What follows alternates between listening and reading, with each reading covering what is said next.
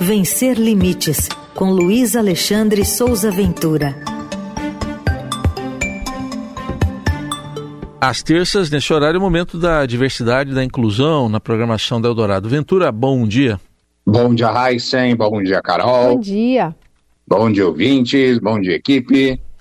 Hoje você traz um caso de grande repercussão, porque teve uma fiscalização lá do Ministério do Trabalho, auditores do trabalho, encontraram uma mulher com deficiência eh, que disseram que estava sendo escravizada na casa de um desembargador. E não é que o caso reverteu com uma decisão da justiça e essa mulher volta para a casa do desembargador em Santa Catarina? O que, que você conta dessa história, Ventura? É, pois é, né? Antes de tudo, vamos repetir o nome dela, é a Sônia Maria de Jesus, mulher negra com deficiência auditiva, resgatada em junho, né, da casa desse desembargador em Florianópolis, segundo as polícias civil e federal e também o Ministério Público do Trabalho, submetida a 40 anos de escravidão, ou situação análoga à escravidão, né? É, até semana passada, a Sônia estava protegida, estava recebendo aulas de Libras, a língua brasileira de sinais, aulas de língua portuguesa, de artes e de educação física. Já mostrava, segundo fontes ligadas ao caso com que eu conversei, uma boa velocidade de aprendizado, inclusive de escrita, já conseguia contar algumas situações da própria história, mas ela ainda não tem, segundo essas pessoas com quem eu conversei, possibilidades de manifestar a própria opinião de forma livre e informada, que é, inclusive, uma das exigências da Convenção sobre os Direitos da Pessoa com Deficiência da ONU, da qual o Brasil faz parte, que é o texto que deu base à Lei Brasileira de Inclusão da Pessoa com Deficiência no Brasil, em vigor desde 2015. Essa decisão do STJ, que liberou o retorno da Sônia para casa, onde ela foi escravizada, ela é, no mínimo, contraditória, porque a família desse desembargador, quando a Sônia foi encontrada, alegou para as autoridades que a Sônia tem deficiência intelectual também, embora ela nunca tenha demonstrado nenhum sinal de ter alguma condição nesse sentido. E essa família sempre afirmou que Sônia não conseguia fazer nada sozinha por ter deficiência intelectual.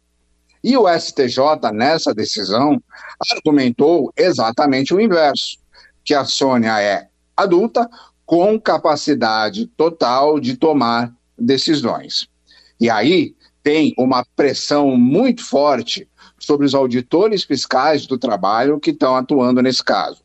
O coordenador da ação, é, o coordenador da ação está sendo processado criminalmente, com risco de perder o emprego, foi afastado do caso por determinação do STJ, o mesmo STJ que mandou a Sônia Maria de Jesus de volta para essa casa onde ela foi escravizada por 40 anos. E aí, a Associação Nacional dos Auditores Fiscais do Trabalho, que é a Ana Fitra, publicou uma moção de apoio a esse fiscal, que é o senhor Humberto Monteiro Camasmi, fiscal afastado.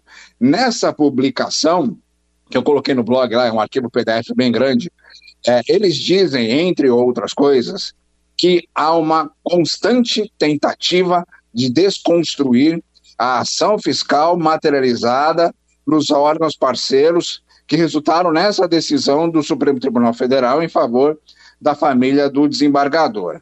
E que essa associação está prestando solidariedade ao auditor fiscal que está sendo perseguido, que sempre atuou nos limites da legislação, é, e eles dizem em seguida, é, entre outras coisas, que pedem de maneira absolutamente encarecida esclarecimentos acerca dos encaminhamentos que já foram dados ao caso do afastamento fiscal citado das funções desse trabalho. A nota está lá no, no blog.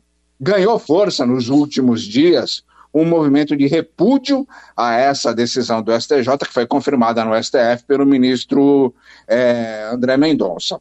Ontem, segunda-feira, o Instituto Trabalho Digno, que é composto por auditores fiscais do trabalho, publicou uma carta aberta a ministras e ministros do Supremo. Eu também coloquei no blog o link para essa carta aberta que está na página desse, desse instituto. Eu vou ler um trechinho bem pequeno, que é o seguinte: eles dizem que é grave esse fato ocorrido nos últimos dias, quando a senhora Sônia Maria de Jesus, mulher negra com deficiência, mulher surda, resgatada de condição análoga à escravidão, acolhida pelo sistema de proteção social e em processo de ressocialização, foi abruptamente retirada da instituição de acolhimento, sem que ao menos tivesse a possibilidade de rever sua família e devolvida aos seus algozes, que por 40 anos mantiveram sua privada dos mais elementares direitos laborais e sociais, explorando-a desde a infância,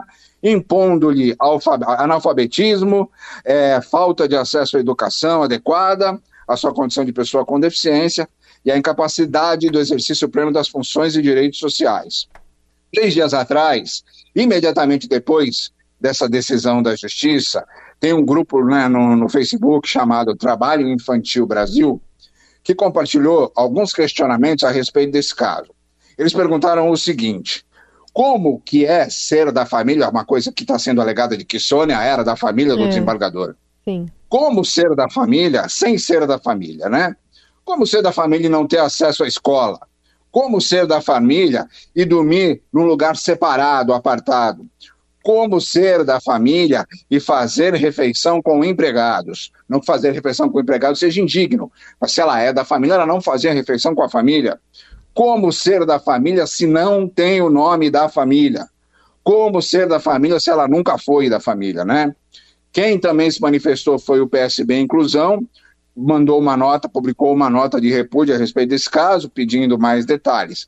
A matéria que o Estadão publicou na semana passada, no dia 8, matéria exclusiva, com os depoimentos é, é, exclusivos desse caso, né, matéria exclusiva sobre isso, revelam que ela recebia opções de cabelo, dormia num quarto mofado, tinha inflamações no ouvido, tinha dores de dente, é, era obrigada a fazer massagens nos pés da esposa do desembargador, usava roupas em estado lamentável de condição, tinha assaduras no corpo.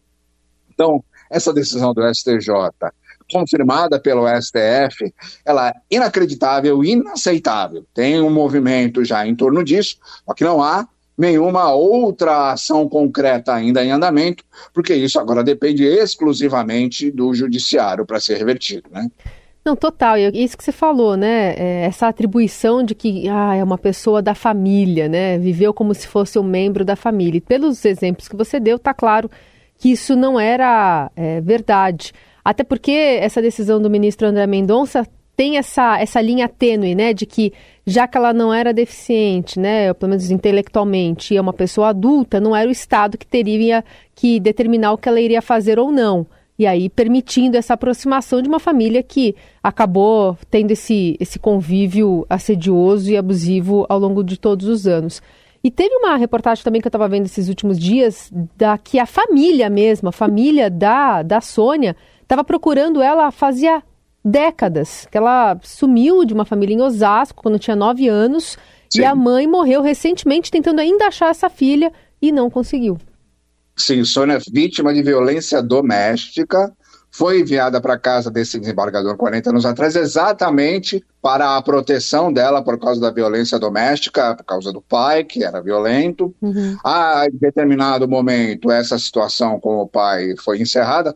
Eu não tenho certeza se o pai faleceu.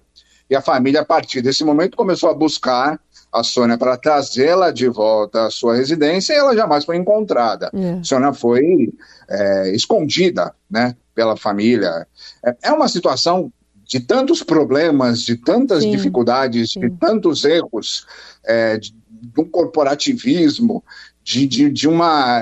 A gente volta a 1950, ou sei lá, em que ano, para observar esse caso que no mínimo, no mínimo, deveria ser exatamente o inverso. Sônia jamais deveria voltar para o local onde ela foi escravizada por 40 uhum. anos. E há um detalhe muito importante a respeito dessa história, é de que eu já falei isso e vou repetir.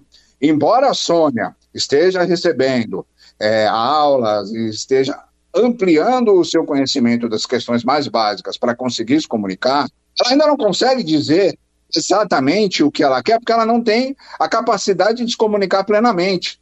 Então, como que uma pessoa que não consegue se comunicar plenamente, consegue supostamente tomar a decisão de voltar a morar na casa onde ela foi escravizada. Ela não tomou ela, essa decisão. Essa decisão foi imposta, induzida a ela. Ela simplesmente aceitou aquilo que colocaram na frente dela. Então, esse é um caso absolutamente equivocado, um caso absolutamente errado, que precisa ser revertido. Muito bem, vamos acompanhar desdobramentos. Nesse caso é o judiciário se fazendo de surdo, se fazendo de surdo, porque não é, mas às vezes parece que é. uhum. é.